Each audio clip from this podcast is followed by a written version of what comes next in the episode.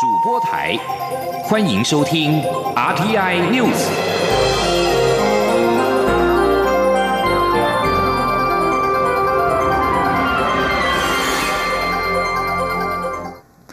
各位好，我是张旭华，欢迎收听这节央广主播台提供给您的 RTI News。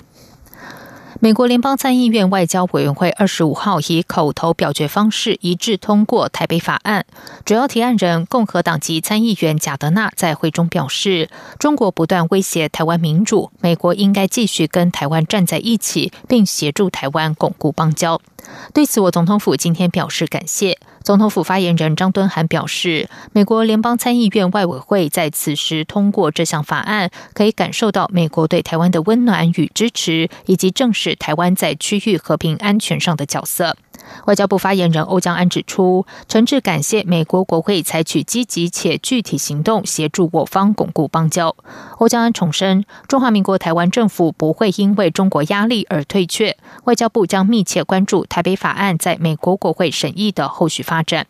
此外，太平洋友邦诺鲁新任总统安格明发表声明，坚定支持台诺邦谊。外交部今天对此声明表达诚挚谢意。外交部指出，在中国为转移国际注意力而加强对台打压力度之际，诺鲁政府的声明和明智的选择实属可贵。同时，我方相信，诺鲁政府对两国邦谊的支持符合诺鲁长远的国家利益，更是全球相信民主自由国家所高度乐见的决定。针对国安会提出中国升高对台威胁及介入我大选形势的应应对策，陆委会今天表示，政府会持续利用多元宣传管道揭露中共借选行为，降低其可能影响。不过，陆委会也相信，台湾的民主机制运作成熟，台湾人民可以做出一个正确的决定。记者王兆坤报道。国安会表示，在蔡英文总统争取连任居于明显优势下。北京为扭转选情，对台湾的施压恫吓将会越来越大，介入台湾选举的手段也会越来越多元复杂。这种情势是数十年来台湾在国家主权及民主政治上所面临的最严峻挑战。陆委会副主委陈明奇表示，国安会召开的跨部会会议，除要完善国家安全防护网的各项法制作为外，更要防止对岸透过网络攻击、散布假讯息，及用其他方式影响媒体、操弄舆论。我政府也会持续利用多元宣传管道，揭露中共的借选行为，降低其可能影响。陈明奇说：“可是我们也相信，台湾的民主机制运作成熟，那么台湾人民可以做出正确的一个决定呢。”民间团体发起“九二九撑香港”游行活动。中国国台办批评民进党介入香港事务，陈明奇对此回应表示：“我们是民主自由的国家，尊重依法进行的集会游行，但专制独裁的中共可能很难理解，所以才会如惊弓之鸟。我方希望中共勿再杯弓蛇影、胡乱栽赃、牵强附会，这种做法无助于两岸关系的发展。”另一方面，关于近来受到关注的我国人在陆遭拘留关押的问题，陈明奇表示，国人在大陆的人身自由与安全保障，我政府一直很重视，也会跟家属保持密切联系，掌握相关案件的情形，并提供必要的协助。中央广播电台记者王兆坤台北采访报道。台港民间团体发起“九二九台港大游行”，获得民进党、时代力量等十个政党的联署支持。民进党也决定组团参加。针对中国国台办批评民进党煽风点火、必玩火自焚，民进党副秘书长林非凡今天强力回击，强调民进党没有介入香港局势，但站在民主人权立场上，民进党会持续坚定支持香港人民争取民主。主办单位今天拜会民进党之后，下午也前往时代。力力量党中央拜会，邀请实力加入游行队伍。实力党团主任陈敏陈慧敏表示，上街头最重要，九二九一个人都不能少。但实力也认为，处理香港问题应该拿出具体作为，立法院应该优先处理港澳条例修正草案，让称香港法治化。记者刘玉秋报道。台湾公民阵线、香港编程青年、台湾学生联合会与台湾青年民主协会共同发起台港大游行。撑港反集权活动，目前也获得民进党、时代力量等十个政党联署支持，响应游行活动的五大诉求，缺一不可，拒绝一中和平协议、港台同学齐上齐落与庇护机制刻不容缓等四大主张。发起团体代表也在二十六号接连拜会民进党与时代力量中央党部，邀请两党加入游行行列。继民进党表态将由党主席卓恩泰率党公职组队撑港挺台后，时在力量也同样将由党主席徐永平带队加入游行行列。实力党团主任陈慧敏表示：“上街头最重要，九二九一个都不能少。”简单说这一句话，啊，上街头最重要，九二九只有一件事情，一个人都不能少。如果你对香港这件事有任何的关心，无论你在台湾的哪一个角落，因为有非常多的地方在九月九这天都办了很多的活动。如果不方便到台北的话，那就可以在就地去参与当地的活动。陈慧敏也指出，实力身为在国会拥有立委席次的政党，主张以具体行动撑香港，呼吁立法院应尽速通过港澳条例修正草案，落实法制化。里面也将那民法里面那些审核机制，大家觉得担心的各式各样的问题的那些东西，通通都挪到了港澳条例里面。我们简单说，我们处理香港的问题，大家要拿出什么样具体的作为来？这个是我们要呼吁，包括朝野各个政党在讲我们要支持香港民主的时候，其实我们能做的永远都比我们讲的。更多。台湾学生联合会秘书长黄彦成也指出，这个周末共有超过二十个国家、四十个城市都有相关的集会游行，在台湾北中南各地也都有相关活动。希望各政党能和台湾人民在一起，共同捍卫民主、自由与人权。中广电台记者刘玉秋采访报道。香港反送中情势紧绷，港府为了找寻解决困局，香港行政长官林郑月娥首场与民对话，今天晚间七点在湾仔伊丽莎白体育馆举行。林郑月娥在对话前在脸书贴文并发文，指出对话是为了带来改变，与会者的意见将会改变未来的施政，期待今晚与市民见面，坦诚交谈。他与同事都相信对话总比对立好。他并说，对话平台将会持续进行，让更多人参与。不过，紧张情势依旧存在。在今天下午四点左右，体育馆附近开始有警员指挥交通，并且摆放设施戒备。无线电视台报道，为了避未免影响对话的气氛，警方倾向不派驻太多的警力戒备。不过，下午起，体育馆外的警力明显增强，有速龙小队的成员带着装备进入会场。接下来关心的是，联合国政府间气候变迁专门委员会在二十五号发表了气候变迁中的海洋与永冻圈特别报告。根据报告内容指出，全球暖化已经造成永冻圈快速消融，海洋生态也连带受到影响。如果暖化情况继续发展，下一代几乎就看不到珊瑚礁。记者肖兆平报道。联合国政府间气候变迁专门委员会在二十五号于摩纳哥发表了气候变迁中的海洋与永冻圈特别报告。长期关注环境议题的台达电子文教基金会二十六号为此举办解读报告沙龙。这份报告主要是从冰冻圈的溶解以及海洋暖化的角度谈及对生态、对人类的影响，主要区分为已经观察到的冲击、预测未来的风险。以及如何回应当前环境变化等三大区块，在已经观察到冲击的部分，全球升温造成永冻圈、冰层、冰河大量缩小跟流失。从一九六七年到二零一八年间，北极圈的冰雪共损失了两百五十万平方公里，直指海平面上升已经是不可逆的结果。不止冰雪融化，海洋也吸收了气候系统中多余的热量，这不仅造造成海洋加剧酸化，也影响了表面洋流跟深层海流，进一步增加极端气候频率跟改变海洋生态。台达电子文教基金会执行长张扬前说：“所以你看到过去我们看到很多拉的比较长的，其实在世纪末现在看起来都有可能呃造成一个比较大规模的呃，比如说珊瑚礁的一个消失，呃，它基本在一点五度 C 就会百分之七十到百分之九十，那两度 C 其实在本世纪就非常有机会。”会是可以碰到，所以几乎可以说，我们的下一代或我们的下下一代潜入海洋之后是看不到珊瑚礁。就这点，几乎在这份报告，它已经告诉你说会发生这样的事情。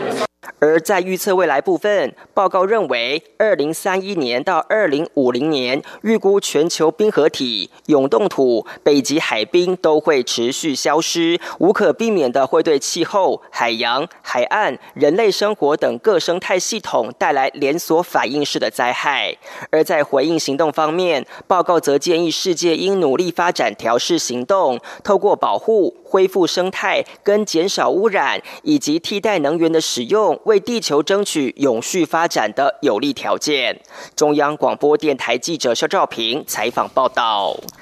此外，联合国政府间气候变迁专门委员会日前提出气候变迁报告中指出，海平面上升已经是不可逆，更有百分之九十的海岸湿地预期会在二一零零年前消失。中央研究院生物多样性研究中心研究员陈昭伦表示，当务之急就是让地球有喘息的时间。如果现在可以急速减碳，有机会能够避免地球走上失控的未来。学者认为，虽然政府、学界、民间都有相关研究和做。做法，但欠缺系统性整合，呼吁政府用政策引导协助。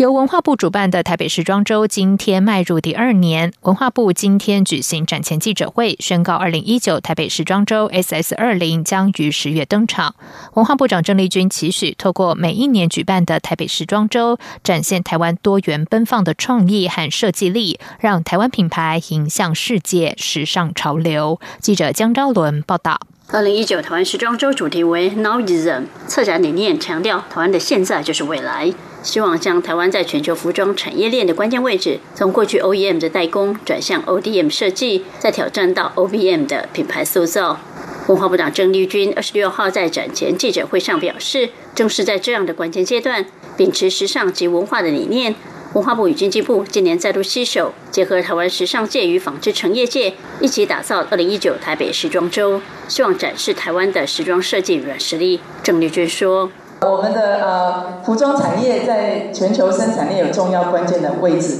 但更让我们振奋的是，我们许多的设计师啊，其实的软实力已经让世界看到啊，那么在世界上也崭露啊头角。”啊，所以啊，我们一直深信啊，台湾自由多元的这种生活方式里面所孕育的呃自由创新的呃力量啊，那么透过台湾的设计，透过台湾的品牌啊，我们的呃时尚产业啊，那么势必啊一定会影响世界时尚的潮流。第二届台北时装周从十月四号起到十三号，在台北世贸三馆与松烟文创园区登场，规模较第一届盛大。不止加入台北市政府、新北市政府、圆明会、教育部的力量，也串联台北纺织展、时装设计新人奖、新锐设计师时尚大秀，多达二十四场动态表演，汇聚国内顶尖设计品牌，呈现当代台湾时尚设计丰沛的创造力。郑丽娟同时预告，明年还将推出台湾首届国家级时尚奖，结合台北时装周系列活动，打造属于这个时代的台湾时尚经典。中国电台记者张超伦台北怎么报道？在外电消息方面，一名情报圈官员举报美国总统川普施压乌克兰总统泽伦斯基调查他的政治对手拜登，让川普陷入通乌门丑闻。联邦众议院议长佩洛西二十四号宣布正式展开弹劾调查，而川普在二十五号称民主党启动的弹劾调查是个笑话。美国国家广播公司新闻网与政治新闻网站 Political 报道，现在有两百一十八名联邦众议员支持对总统川普展开弹劾调查，或者是弹劾他。美国杂志《财经内幕》报道，这是一个重要门槛，因为这是众院弹劾川普所需要的票数。联邦众议院总共有四百三十五席，过半数为两百一十八票。如果过半，联邦参议院将举行公开审判，由最高法院首席大法官主持。参院最终需要三分之二的多数票才能将川普定罪，将他拉下台。除了密西根州联邦众议员艾麦旭之外，在某种程度上支持启动弹劾的两百一十八名众议员都是民主党人。不过，由于参院目前是由共和党人把持，如果川普遭到弹劾，他遭罢黜的可能性很低。这里是中央广播电台台湾之音。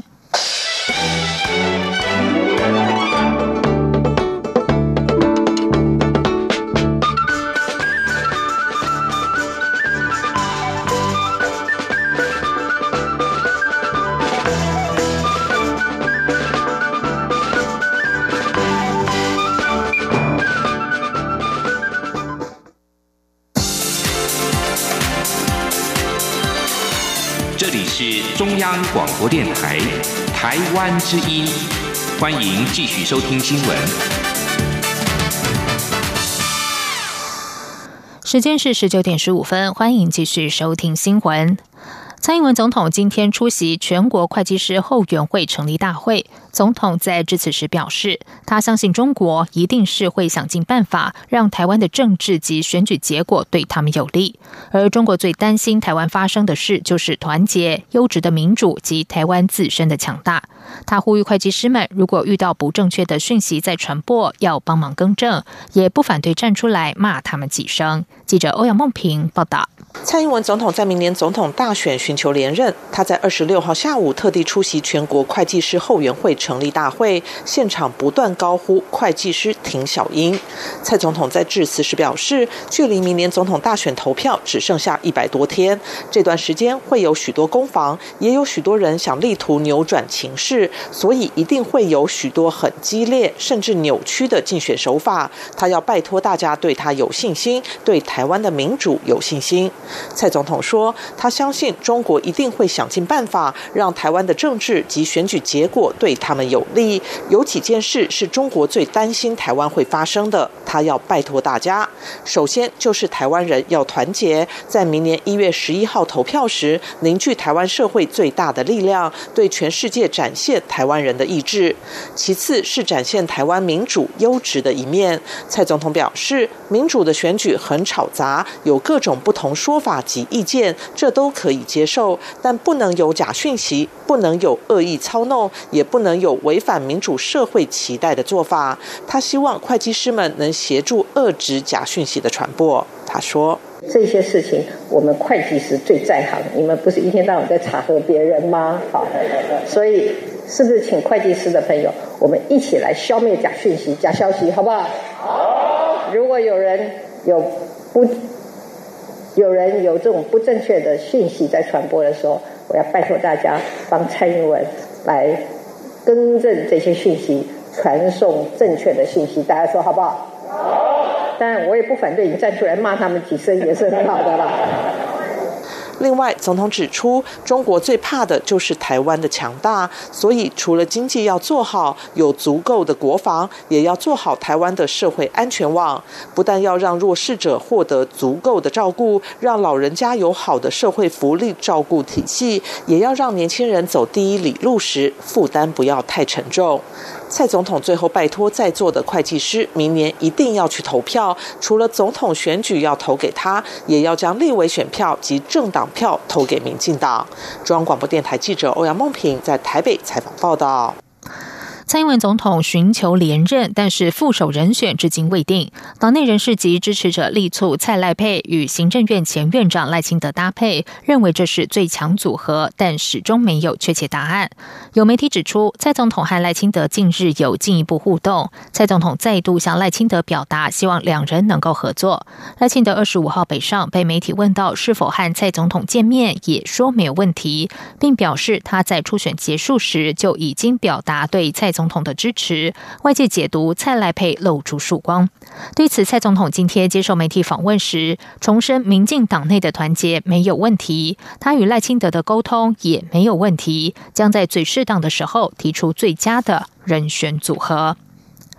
而针对国民党总统参选人韩国瑜的副手，近来外界点名推荐新北市前市长朱立伦与韩国瑜国政顾问团总召张善政，喊出了韩朱配或是韩张配。对此，韩国瑜国政顾问团总召张善政办公室发言人黄曼兴今天表示，韩国瑜从未向张善政征询副手的议题，而张善政也没有意愿。张善政则是说，他当初答应担任顾问团总召时，并没有绑任何条件。他认为谁民调高，就应该优先考虑找谁担任。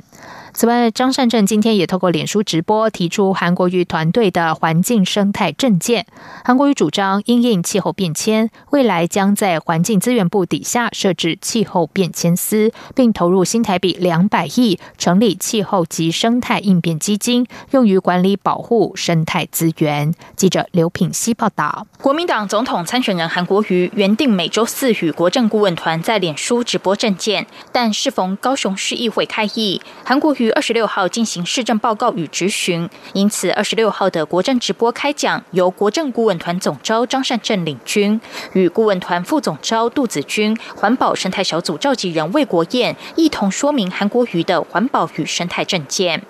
魏国燕指出，全球面临严重气候变迁问题，但目前台湾温室气体减量管理只在环保署内的某一个科室，由三个人负责，这与世界其他各国相比远远不足。因此，韩国瑜主张要设置环境资源部，并下设气候变迁司，统合管理执法。他并表示，除了组织改造，也要有足够的预算跟方法。因此，他们也主张投入新台币。两百亿的预算成立气候及生态应变基金。他说：“光有组织，我们还要有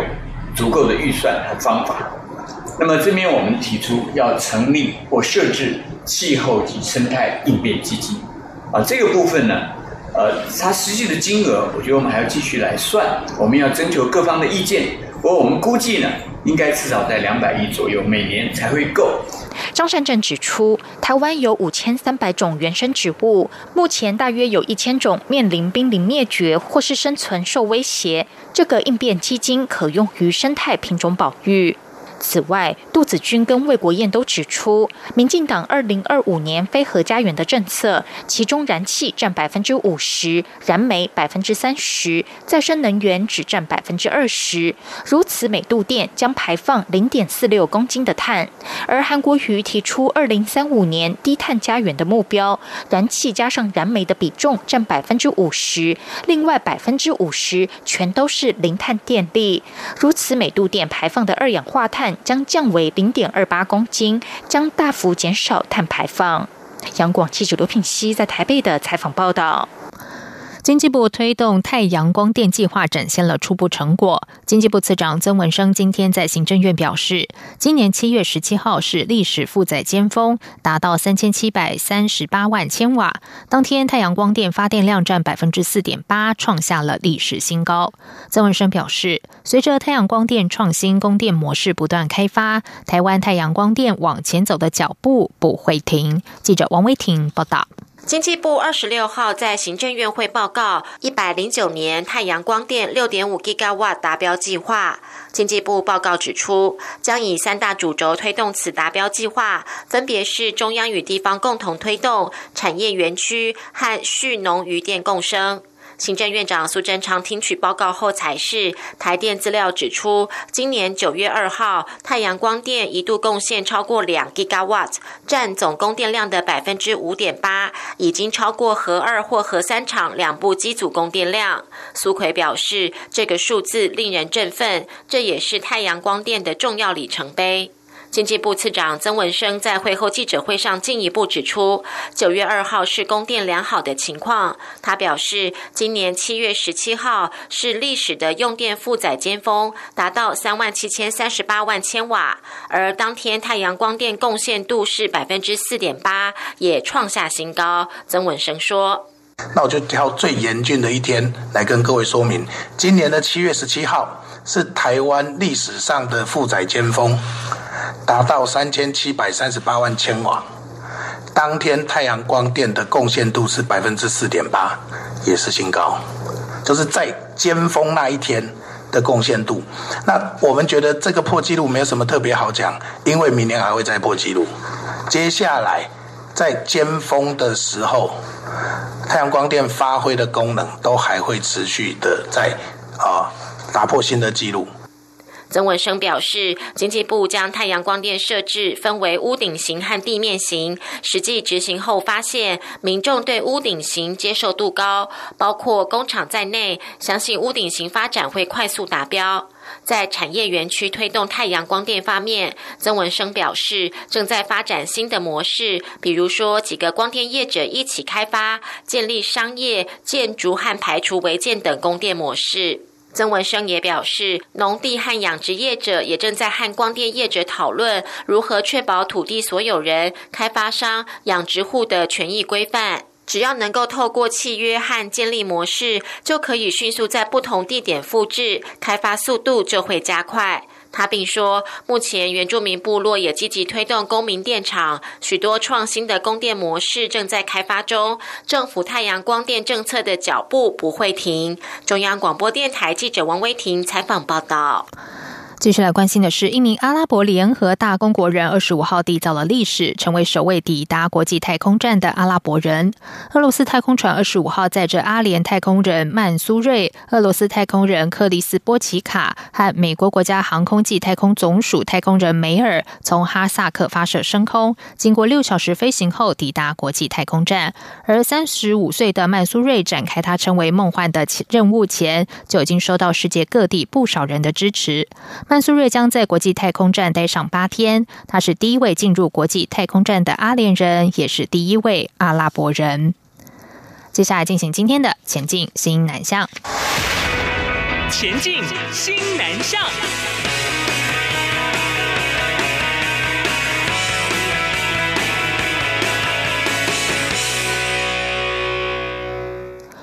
由救国团等单位举办的教育大爱金狮奖，表扬了五十八位得主。从台湾到越南胡志明市台湾学校教书的杨佩熙，近两年遇到二十一年来让他感到最难带的班级。这班学生从一开始有三分之二学生作业不交，还有两名学生被诊断出轻生率高达九成，到现在整个班级有极高的向心力。国文段考全班平均分数更是大幅的进步了十分，让杨佩熙相当。欣慰，也更深刻体会教育的真谛。记者陈国维报道：来自台湾彰化的国文老师杨佩熙，一九九八年因缘际会来到越南胡志明市台湾学校教书，结果一待已经是二十一年。杨佩熙曾带领班上学生创下胡志明台湾学校首次有学生考上台湾大学及政治大学的纪录，但令他最难忘的却是两年前开始带的这个班级。杨佩熙说，这班的情况呈现两极化，二十五五人中有全年段第一名的学生，